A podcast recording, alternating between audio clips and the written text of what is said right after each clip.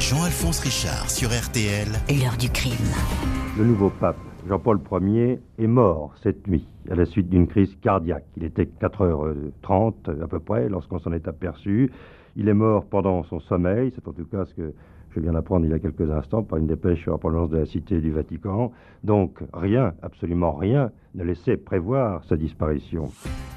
Bonjour, on l'appelait le pape au sourire, tant son visage semblait joyeux. Pour un souverain pontife, il était jeune, 65 ans, et paraissait en bonne santé, destiné donc à régner longtemps sur le Vatican. Jean-Paul Ier ne va pourtant diriger l'Église catholique que pendant 33 jours, le plus court des pontificats de l'histoire. La mort va le faucher au début de l'automne 1978, alors qu'il prenait tout juste la mesure de la tâche qui l'attendait. Un décès tellement brutal et sidérant qu'il va aussitôt susciter des doutes, des questions, puis peu à peu de sombres accusations. Et si ce pape-là, que personne n'avait vu venir, avait tout bonnement été assassiné Au fil des années, l'hypothèse criminelle ne va jamais s'apaiser, alimentée par de troublantes contradictions, des silences obstinés, l'absence de toute autopsie. Pas une goutte de sang ne sera prélevée sur ce corps embaumé. A-t-on voulu réellement cacher la vérité sur ce décès? Quels étaient donc les derniers visiteurs du soir dans les appartements pontificaux, décès naturels ou empoisonnement? Question posée aujourd'hui à nos invités. La mort de Jean-Paul Ier, la dernière nuit du pape, la tête tournée vers la droite, un léger sourire, on aurait cru qu'il dormait. L'heure du crime, présentée par Jean-Alphonse Richard sur RTL. Aujourd'hui, dans l'heure du crime, questions et doutes sur la mort du pape Jean-Paul Ier à l'automne 1978. Un règne éphémère. Le successeur de Paul VI était élu depuis seulement 33 jours quand il a brutalement succombé dans son lit. Une mort si rapide sur laquelle on va aussitôt s'interroger. Ce jeudi 28 septembre 1978, aux alentours de 20h, Albino Luciani, que le monde entier connaît depuis peu sous le nom de Jean-Paul Ier, termine son dîner au troisième étage du palais apostolique, cité du Vatican. À l'extérieur, le temps est maussade. Le pape dîne avec ses deux secrétaires particuliers, John Maggie et Don Diego Lorenzi. Les conversations sont apaisées et le repas des plus frugales. Un potage, une tranche de veau, des haricots, une salade verte, pas de vin, uniquement de l'eau plate. Les quatre religieuses qui s'occupent des appartements pontificaux ne sont pas loin. Sœur Margherita Marine racontera bien des années plus tard que le pape qui réalisait l'ampleur du travail à accomplir ne semblait pas inquiet ce soir-là. Il travaillait beaucoup, il se promenait dans l'appartement, il n'était absolument pas écrasé par la responsabilité qu'il avait reçue. Inquiet ou pas inquiet, la journée a bel et bien été harassante. Il a dû régler toute une série de dossiers lourds et urgents. Juste avant le dîner, le pape a eu une très longue réunion de travail avec le cardinal Villot, puis après avoir mangé, il a passé un long moment au téléphone. Des témoins lui ont trouvé alors un visage fatigué le père Magui lui a conseillé de se reposer, d'autant plus que selon lui, le souverain pontife a ressenti des douleurs dans l'après-midi. Le pape avait parlé d'un vieux rhumatisme. Il n'avait pas voulu déranger son médecin personnel, le docteur Renato Buzzonetti. À 20h15, Jean-Paul Ier rejoint sa chambre pour aller se coucher. Ses secrétaires l'encouragent à actionner la sonnette qui se trouve au-dessus de son lit s'il ne se sent pas bien. Le pape les rassure et les encourage à passer une bonne nuit. Les appartements pontificaux se vident alors peu à peu de tout occupant. Les gardes suisses montent la garde devant les portes. Vers 5 heures du matin, sœur Vincenza, depuis 12 ans au service de cet homme devenu pape, vient déposer une tasse de café et un petit pot de lait devant sa porte. Le pape a l'habitude de se lever à 4h30, mais la religieuse ne voit aucun trait de lumière. Cinq minutes plus tard, elle repasse devant la porte, mais personne n'a touché au café. Elle attend encore trois minutes, puis frappe. Pas de réponse.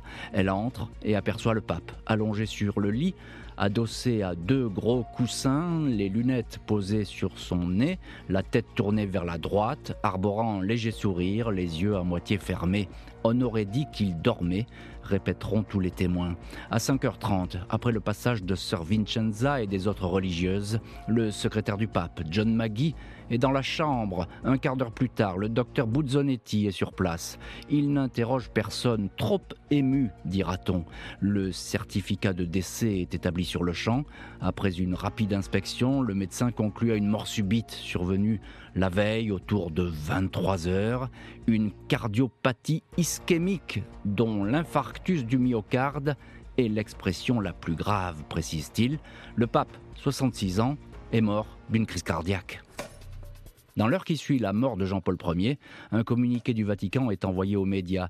Il est écrit que c'est le secrétaire particulier, John Maggie, qui, inquiet de ne pas avoir vu le Saint-Père dans la chapelle pontificale, s'est rendu dans sa chambre et l'a trouvé sans vie.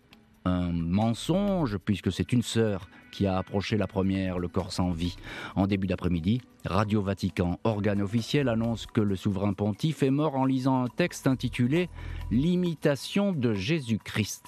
Fausse information également, qui ne sera démentie que quatre jours plus tard. Personne ne saura ce que lisait exactement Jean-Paul Ier avant de rendre son dernier souffle. Seule certitude, ces fameux feuillets dactylographiés, une note rédigée à son attention, ces pages, ont disparu peu après avoir délivré le certificat de décès sans jamais avoir pris conseil avec un autre médecin, le docteur Renato Buzzonetti procède à la toilette mortuaire du défunt. Il est aidé par monseigneur Villot, secrétaire d'État du Vatican, qui va organiser les obsèques, ainsi que par l'omniprésent secrétaire particulier, le père Magui.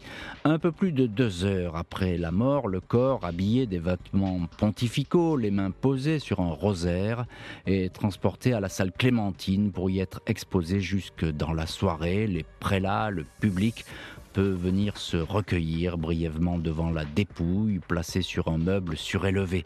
Pendant ce temps, le docteur Buzzonetti a été rejoint par des confrères qui ont leurs entrées au Saint-Siège, l'éminent professeur Mario Fontana ou encore le docteur Antonio Darros qui soignait à Venise celui qui n'était encore que le cardinal Luciani. Aucun de ces praticiens ne suggère de pratiquer une autopsie du Saint-Père, pratique pourtant courante dès lors qu'une personnalité décède aussi subitement. Hors de question pour les autorités vaticanes qui disent ne pas en voir l'utilité. À quoi bon va-t-on répondre systématiquement? J'ai vu sa sainteté hier soir, il était parfaitement bien portant, totalement lucide quand il m'a donné toutes ses instructions pour le lendemain, commente brièvement le cardinal Villot devant une poignée de journalistes. L'absence d'autopsie et un diagnostic posé aussi rapidement par un seul médecin, tout cela suscite des questions. Le corps du pape ne va en effet jamais être examiné. Après avoir été exposé dans la salle Clémentine, il est aussitôt confié à des thanatopracteurs qui ont pignon sur rue à Rome les frères Arnaldo et Ernesto Signoracci, encadrés par le professeur Cesare Gerin, le patron de l'Institut médico-légal. Les frères Signoracci ont examiné une première fois le cadavre aux alentours de 7 heures du matin. Ils ne sont pas médecins, mais ont vu défiler des dizaines de gisants. Et là, ils ont des doutes.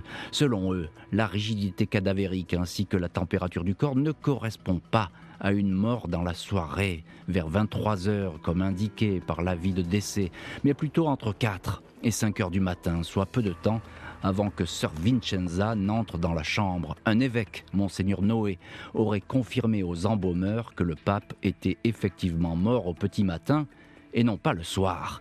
Le journaliste David Yallop, auteur d'un livre qui fera beaucoup de bruit, Le pape doit mourir, dit avoir interrogé les frères Signoracci à trois reprises. Ils lui ont répété que Jean-Paul Ier était bien mort aux alentours de 5 heures du matin. Des embaumeurs qui indiquent aussi avoir reçu pour consigne de ne prélever aucune goutte de sang dans le corps du Saint-Père. Pas d'autopsie, une heure de décès controversé, mais que chercherait-on à cacher? L'hypothèse d'un geste malveillant, d'un empoisonnement va alors commencer à circuler dans la presse. Jean-Paul Ier a été embaumé 12 heures après avoir été découvert sans vie. Ses prédécesseurs, selon l'usage, l'avaient été après plus de 24 heures. Il faut de toute évidence aller vite. Dans les heures suivant le décès, un ménage complet de l'appartement est effectué. Toutes les affaires personnelles du Saint-Père sont emportées, notes, livres, photos. Le tout est placé dans des cartons. La sœur du pape, Pia, autorisée après bien des difficultés à pénétrer dans le bâtiment, pourra récupérer les lunettes et les pantoufles de son frère. À 18h, les 19 pièces des appartements pontificaux sont vides, plus aucune trace du passage d'Albino Luciani en ces lieux.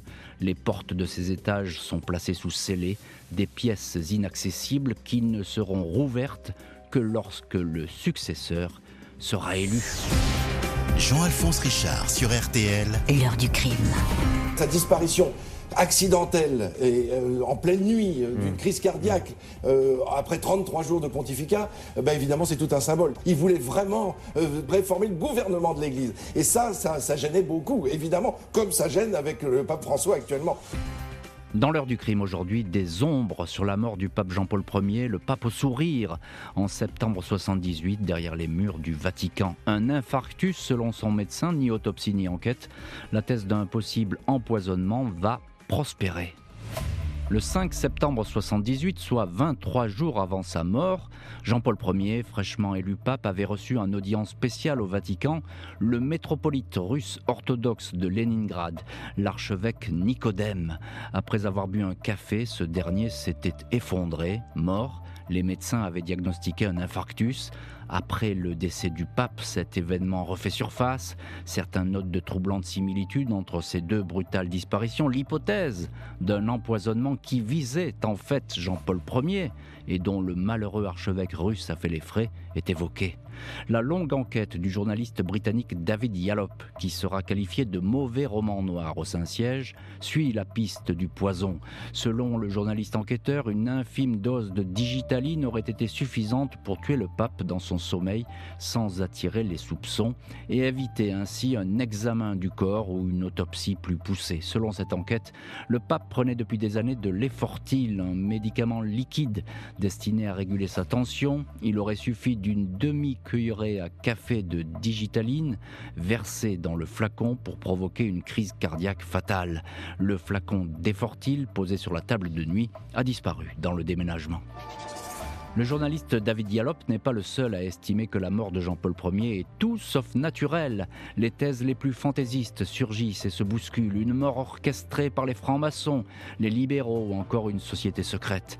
Les articles se multiplient, tout comme les livres. Dans l'un d'eux intitulé La vraie mort de Jean-Paul Ier, le cardinal Villot est tout simplement accusé d'avoir maquillé le crime. Seule certitude, en ce début de règne, Jean-Paul Ier, santé fragile, hospitalisé à quatre reprises, le pape est un homme vulnérable, très facile d'accès dans les appartements pontificaux, où beaucoup de monde passe et peut aller et venir à sa guise sans éveiller l'attention. Pour plusieurs observateurs, le cardinal Albino Luciani, élu pape alors que personne ne s'y attendait, n'était pas forcément le bienvenu au Vatican. Dès sa prise de fonction, il aurait fait savoir que l'Église devait renouer avec l'humilité, la simplicité, redevenir une Église des pauvres. Il s'apprêtait, disent des spécialistes, à écarter des personnalités du Saint-Siège, des cardinaux, aller contre leur gré, changer des listes étaient en cours de préparation. Jean-Paul Ier allait donc s'attaquer à la politique financière du Saint-Siège siège dont la gestion, pour le moins opaque, est alors confiée à l'archevêque Paul Marcinkus. Cet homme fort du Vatican dirige depuis six ans l'Institut pour les œuvres de religion, l'IOR, structure qui gère les finances vaticanes. Marcinkus est lié au banquier Roberto Calvi, lequel sera retrouvé bientôt pendu sous un pont de Londres, ainsi qu'à la loge maçonnique secrète P2, dont le scandale éclaboussera durablement le Saint-Siège dans les années 80-90. Selon le garde suisse Hans Roggen, en poste dans les appartements pontificaux, Monseigneur Paul Marcinkus était sur les lieux au petit matin avant que le pape soit découvert sans vie. Le prélat ne démentira pas sa présence mais fera savoir qu'il se lève toujours très tôt. Un repenti de la mafia, Vincenzo Calcara, interrogé quelques années plus tard par un juge sur l'attentat qui avait visé Jean-Paul II, confiera que son prédécesseur Jean-Paul Ier avait payé de sa vie le fait d'avoir voulu redistribuer les biens de la Banque du Vatican, des finances gérées par une équipe de cardinaux influents qui craignaient d'être mis sur la touche. Dimanche 4 septembre 2022, lors de la messe célébrée sur la place Saint-Pierre, le pape François béatifie Jean-Paul Ier, présenté comme un pasteur doux et humble, représentant d'une église qui ne ferme jamais les portes et qui ne souffre pas de nostalgie du passé. Pas d'allusion aux circonstances de sa mort, même si ces derniers mois, le Vatican s'est employé à tordre le cou aux supputations en tout genre. Dans un livre, la journaliste Stefania Falasca, qui a fait campagne pour la béatification, dément tout scénario criminel. L'ouvrage admet que les cardinaux ont bien émis des doutes après cette mort brutale. Les membres du nouveau conclave ont même interrogé les médecins sur une possible intervention extérieure à propos de ce décès, un geste de malveillance, mais l'accident cardiaque est resté la seule explication. En préface de cet ouvrage, le cardinal Pietro Parolin se félicite que soient ainsi éclaircis les points restés dans les limbes, amplifiés et travestis par des reconstructions noires qui s'appuient sur des myriades de théories, soupçons et suppositions. Jean-Alphonse Richard sur RTL. L'heure du crime.